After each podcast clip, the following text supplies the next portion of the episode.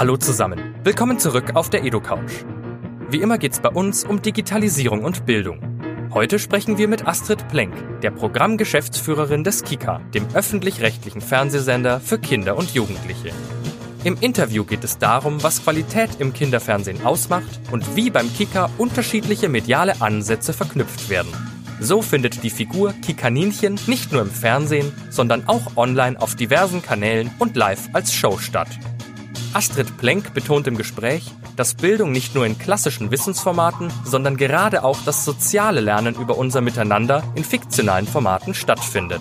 Und falls euch interessiert, welche Tipps Astrid Plenk beim Stichwort Medienkompetenz parat hat und wie sie die Zukunft von multimedial-digitaler Bildung sieht, solltet ihr bei dieser Folge auf jeden Fall dranbleiben. Noch kurz zur Info. Die EduCouch ist ein Format des Instituts für digitales Lernen. Das Interview führte diesmal Max Trummer auf dem Barcamp Erfurt Kinder, Jugend, Medien. Und jetzt viel Spaß beim Zuhören. So, ich bin hier auf dem Kinder-Jugend im Medienbarcamp in Erfurt, was unter anderem ausgerichtet wird auch vom Kika. Und neben mir sitzt die Programmgeschäftsführerin, so die offizielle Bezeichnung, Astrid Blank des Kika. Hallo. Hallo. Freut mich, dass du da bist. Äh, es wurde jetzt schon viel geredet über Qualität und überhaupt und sowieso. Interessanterweise, du hast promoviert zum Thema Perspektive der Kinder, ich spick kurz, auf Qualität im Kinderfernsehen wäre meine Frage, was bedeutet für dich Qualität im Kinderfernsehen? Also für mich bedeutet Qualität im Kinderfernsehen, dass wir natürlich als Macher für eine Zielgruppe, der wir schon selber entwachsen sind, einen engen Kontakt zu der Zielgruppe haben. Mit den Programmen, die wir für sie machen, dass man sozusagen auf die Themen eingeht, dass man weiß, welche Themen interessieren die Zielgruppe und äh, wie sind auch Aufbereitungsmöglichkeiten so, dass sie wirklich äh, die Kinder ansprechen. Und dazu ist es natürlich ganz wichtig, mit den Kindern in Kontakt zu sein, äh, ständig sich zu erneuern und zu gucken, wo sich die Zielgruppe hin entwickelt. Würdest du also sagen, dass äh, Kinder quasi einen anderen Qualitätsbegriff haben als Erwachsene? Ich glaube im Grundsatz erstmal gar nicht so sehr. Die Herangehensweise an das, was gut ist oder qualitätsvolles Programm ist, ist, glaube ich, sehr ähnlich. Kinder gehen erstmal darauf und sagen, gefällt mir der Inhalt, ist das Thema spannend und alles drumherum strickt sich dann, ja. Die achten nicht so sehr drauf, äh, sind das jetzt Jungs, sind das Mädchen, äh, was hat der, was hat der, sondern für die ist erstmal sagen, fixt mich erstmal die Geschichte und fixt mich das dann an, wie ein Charakter erzählt wird gehe ich mit dem mit und egal welchen Geschlechts oder welches Alters. Ne? Kinder sehen zwar gerne auch Kinder, das ist auch ein Qualitätskriterium. Kinder immer sehr, sehr stark natürlich hingucken. Und das ist auch etwas, wo man schon wirklich im Schul Schul Vorschulbereich anfangen kann, mehr reale Kinder auch Kindern anzubieten und nicht nur Animationen. Du hattest eben auch schon äh, von dem schönen Beispiel erzählt mit äh, Schloss Einstein, also dass du sagst, ähm, die Realität oder die Realität der Bildungssituation wird quasi einfach über eine Geschichte erzählt. Habe ich das so richtig wiedergegeben? Ja, richtig. Also wir versuchen, also in Schloss Einstein ist ja eine Serie, die im Kinderkanal schon sehr lange läuft und äh, die Serie zeichnet sich ja da auch dadurch aus, dass man wirklich sehr aktuell an der Zielgruppe dran ist und auch relativ aktuell aus der Zielgruppe erzählen kann. Und äh, da spielen natürlich aktuelle Themen äh, wie auch Digitalisierung beispielsweise oder wie lerne ich mit den neuen Medien auch eine Rolle, weil die Serie erzählt auf der einen Seite das Freizeitleben der Kinder, aber auch das Schulleben und wie sich beides auch miteinander verknüpft und sich auch bedingt. Das ist jetzt quasi die äh, Erzählweise in einer Fernsehserie, logischerweise. Ähm, wo siehst du die Zukunft der medialen oder digitalen Bildung? Im Fernsehen, im Internet oder wäre da ein Kombinationsansatz denkbar? Ich glaube, im Moment sehe ich es eigentlich so, dass man sehr stark miteinander verknüpfen kann. Dass man ja auch einen Inhalt, den man setzt, egal in welchem Medium jetzt, ist es linear, ist es nonlinear, dass man den dann aber auf den unterschiedlich anderen äh, Möglichkeiten und Wegen auch nochmal anders erklären kann, anders erzählen kann. Also ein Brand setzen und ihn unterschiedlich ähm, mit unterschiedlichen Ansätzen auch äh, weitererzählen. Das glaube ich ist etwas, was sehr gut funktioniert. Es gibt ja auch schon Beispiele dafür, wo man sagt, was macht man mit einer Marke, zum Beispiel im Kinderkanal einer bestimmten Programmmarke, was kann man damit äh, linear erzeugen, was kann man aber auch im Online-Angebot, äh, im Player und äh, diversen Apps oder was man an Spielsachen noch mit ähm, anbieten kann, ja. Und das zieht sich eigentlich durch die Zielgruppen Vorschule, Grundschule und auch Preteens äh, durch, diese Möglichkeit. Du hast es schon ein bisschen angesprochen, das ist äh, quasi die perfekte Überleitung zu meiner nächsten Frage.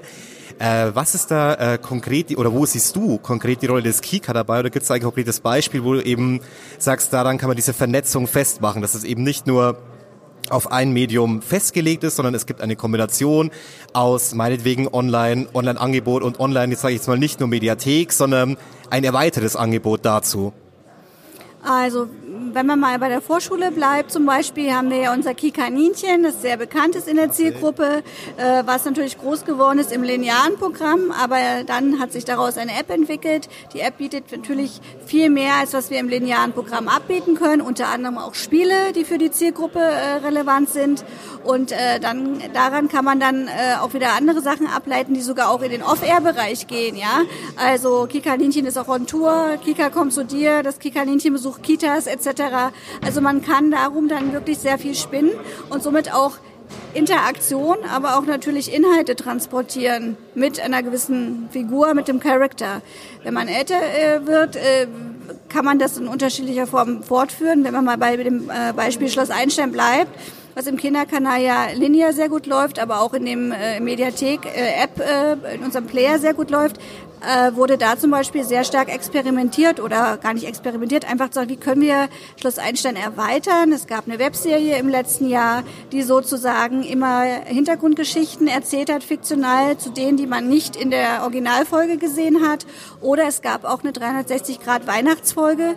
Das gab es im Kindersegment so auch noch nicht, dass man wirklich mal versucht hat, fiktional äh, eine kurze Geschichte zu erzählen, die in diesem 360 Grad Modus funktionieren muss. Das war eine große Herausforderung, aber auch ein sehr, sehr spannendes ähm, Ding, das wirklich mal auszuprobieren. Weil ich sag mal, wenn man jetzt einfach sagt, ein Konzert oder ein Raum, ein, ein Set 360 Grad zu erleben, um zu erklären, ist es mal das eine. Aber da wirklich noch eine Handlung spielen zu lassen, ist noch mal, natürlich noch mal eine neue Herausforderung, wo man auch gucken muss, wie lange hält man das überhaupt durch mit dem Gucken? Ja, wie lang kann sowas sein, was man Kindern anbietet? Äh, und was macht es überhaupt mit der Geschichte? Kann man fiktional überhaupt in dieser Form erzählen? Aber da müssen wir auch weiter dran arbeiten, weil das sind die spannenden Felder, die sich erschlossen werden müssen. Weil mit den ändernden, äh, sich ändernden digitalen äh, Möglichkeiten müssen wir gucken, was macht das mit den Inhalten. Und es macht was mit Inhalten. Es beeinflusst sich gegenseitig und das ist das spannende Moment. Bin ich ganz auf deiner Seite. Sehe ich genauso. Ähm, es ist ja nun, also es nimmt zum Glück immer mehr ab, aber es ist ja leider doch so, dass Fernsehen und Internet, wie eben auch von dir angesprochen, es verzahnt sich immer mehr. Es ist unumgänglich, dass es sich verzahnt. Ähm, aber trotzdem werden ja Fernsehen und Internet ja zu großen Teil schon noch als reines Unterhaltungsmedium angesehen und äh, dem Bildungscharakter spricht man dem so ein bisschen ab. Wie entgegnest du persönlich dieser Meinung, dieser Haltung? Also ich würde mal natürlich auch äh, aus der Haltung des Kinderkanals äh, auch ganz klar sprechen, weil der Kika hat natürlich auch neben einer Unterhaltungsfunktion eine Funktion zu informieren, zu orientieren und äh, da sind in unserem Programmportfolio natürlich auch viele Formate, die äh, manche, sage ich mal, sehr offensiv Wissen vermitteln, aber auch manche auch by the way natürlich einfach eine Haltung zeigen, Kindern Orientierung bieten. Ähm, und äh, man hat äh, in diesen klassischen Wissensformaten wie äh, Wissen macht A oder Checker-Formate, was es alles gibt, äh, sehr klar, wo man sagt, man bietet Kindern wirklich erstmal in erster Linie an, hier kannst du was lernen.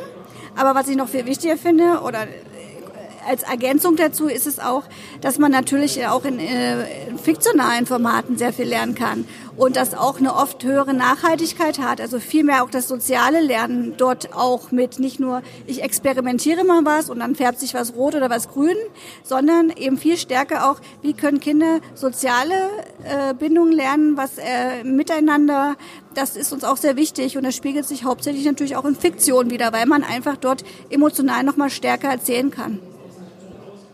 Wahrscheinlich auch äh, ein Teil deines täglich Brot, Stichwort Medienkompetenz. Schönes Schlagwort. Ähm, worauf müssen Kinder und Eltern, worauf müssen beide achten, wenn sie, sage ich mal, sich digital bilden, digital Informationen beziehen? Ich glaube, in erster Linie sollte man ähm, offen sein dafür und auch äh, diese, diese Öffnung zu sagen, was gibt es eigentlich digital, äh, was kenne ich noch nicht, muss mir nicht automatisch Angst machen, sondern dass man eine Offenheit und kein, keine Ängstlichkeit mit sich bringt, erstmal. Und erst dann, wenn ich ein bisschen stärker eintauche in, in neue Möglichkeiten, in neue Angebote auf unterschiedlichen neuen Ausspielwegen oder Geräten, äh, kann man, glaube ich, erst dann darüber auch sagen, okay, ähm, was sind denn Vor- und Nachteile? Ähm, man muss sich, glaube ich, zusammen erarbeiten. Das finde ich sehr wichtig. Äh, gegenseitiges Interesse auch äh, haben. Also Eltern sollten sich dafür interessieren, was die Kinder konsumieren. Erstmal inhaltlich, aber auch wo und, und, und, und wie lange. Kann man wahrscheinlich nicht immer. Äh, aber da gibt es ja auch Möglichkeiten äh, von Absprachen. Und äh, aber letztendlich ist da diese Vertrauensbasis wichtig und das gegenseitige Interesse finde ich enorm dabei. Ja. Wo siehst du dabei die Risiken? Risiken, ich glaube, es ist wie mit, mit, mit den meisten Dingen. Es muss immer ähm, in einer gewissen Form maßvoll sein. Also ähm, zu viel von äh, einer bestimmten Sache äh, ist nicht gut und wenn man gar nicht äh, irgendwie Berührung mit das hat, ist auch nicht gut. Also ein gutes Mittelmaß zu finden, je nach Altersstruktur und der persönlichen Entwicklung äh, des Kindes, weil die sind auch äh, in Altersstrukturen in sich trotzdem noch sehr, sehr unterschiedlich. Ne? So, das denke ich ist wichtig. So einfach, so offensichtlich, leider noch nicht überall angekommen. Ein kleiner Zukunftsausblick. Äh, du meintest eben auch, man muss offen sein gegenüber neuen Formen. Hinter uns wird gerade eine Virtual Reality Kabine aufgebaut. Ähm, letzte Frage. Wo siehst du die Zukunft oder sag ich mal, was ist deine Traumvorstellung der multimedialen digitalen Bildung? Also das, äh, das ist, ähm, kann man, glaube ich, gar nicht so pauschal beantworten. Ich denke, es ist im Moment so, dass wir sehr klar beobachten müssen, was äh, gibt es an neuen Technologien, was ist aber auch für, den, für das Segment des Kindermedienmarkts spannend, was schießt vielleicht auch darüber hinaus, wo ist man vielleicht auch noch nicht so weit, es wirklich beurteilen zu können, das muss man ja auch zugeben. Also gerade im ganzen VR-Bereich, der ist hochgradig spannend, der ist sehr spannend, gerade für den ganzen museumspädagogischen Bereich, finde ich, da tut sich enorm viel, weil man einfach dort Wissen anders aufbereiten kann, spannender, man Kinder und Erwachsene und Eltern auch wieder mit ins Museum holt dadurch. Was es aber für den Bereich hat, so wie wir Inhalte erzählen, ähm, da ist es ja noch so, dass gerade der ganze VR-Bereich ja eher noch wirklich in den Kinderschuhen steckt und noch eher in, in die Richtung Erwachsenen geht, weil man eben auch entwicklungspsychologisch noch viele Bedenken hat und es noch nicht wirklich abschätzen kann. Und deswegen denke ich, ist es da wichtig, es zu beobachten, ähm, dort auch wirklich ähm, am Puls der Zeit zu sein, zu wissen, was tut sich dort, ähm, aber dann da vielleicht auch ein bisschen ähm, maßvoller auch zu gucken, wo macht es auch wirklich Sinn für die Inhalte, die wir in unserem Auftrag auch als Kicker haben, zu erzählen. Vernünftige Einstellung, würde ich sagen. Astrid, vielen Dank für dieses Interview. Ich denke, wir sehen uns noch bei der einen oder anderen Session. Ähm, danke dir. Danke dir, hat Spaß gemacht. Viel Spaß noch. Das war's mit der EduCouch, dem Podcast zu digitalen Bildungsthemen. Wenn euch die Folge gefallen hat, freuen wir uns natürlich, wenn ihr unseren Podcast abonniert und teilt, damit ihr keine Folgen mehr verpasst und möglichst viele Leute davon erfahren. Und falls ihr Lob, Kritik, Anmerkungen und Wünsche habt, bewertet uns gerne auf iTunes und Co. oder schreibt uns. Die EduCouch ist ein Format des Instituts für digitales Lernen.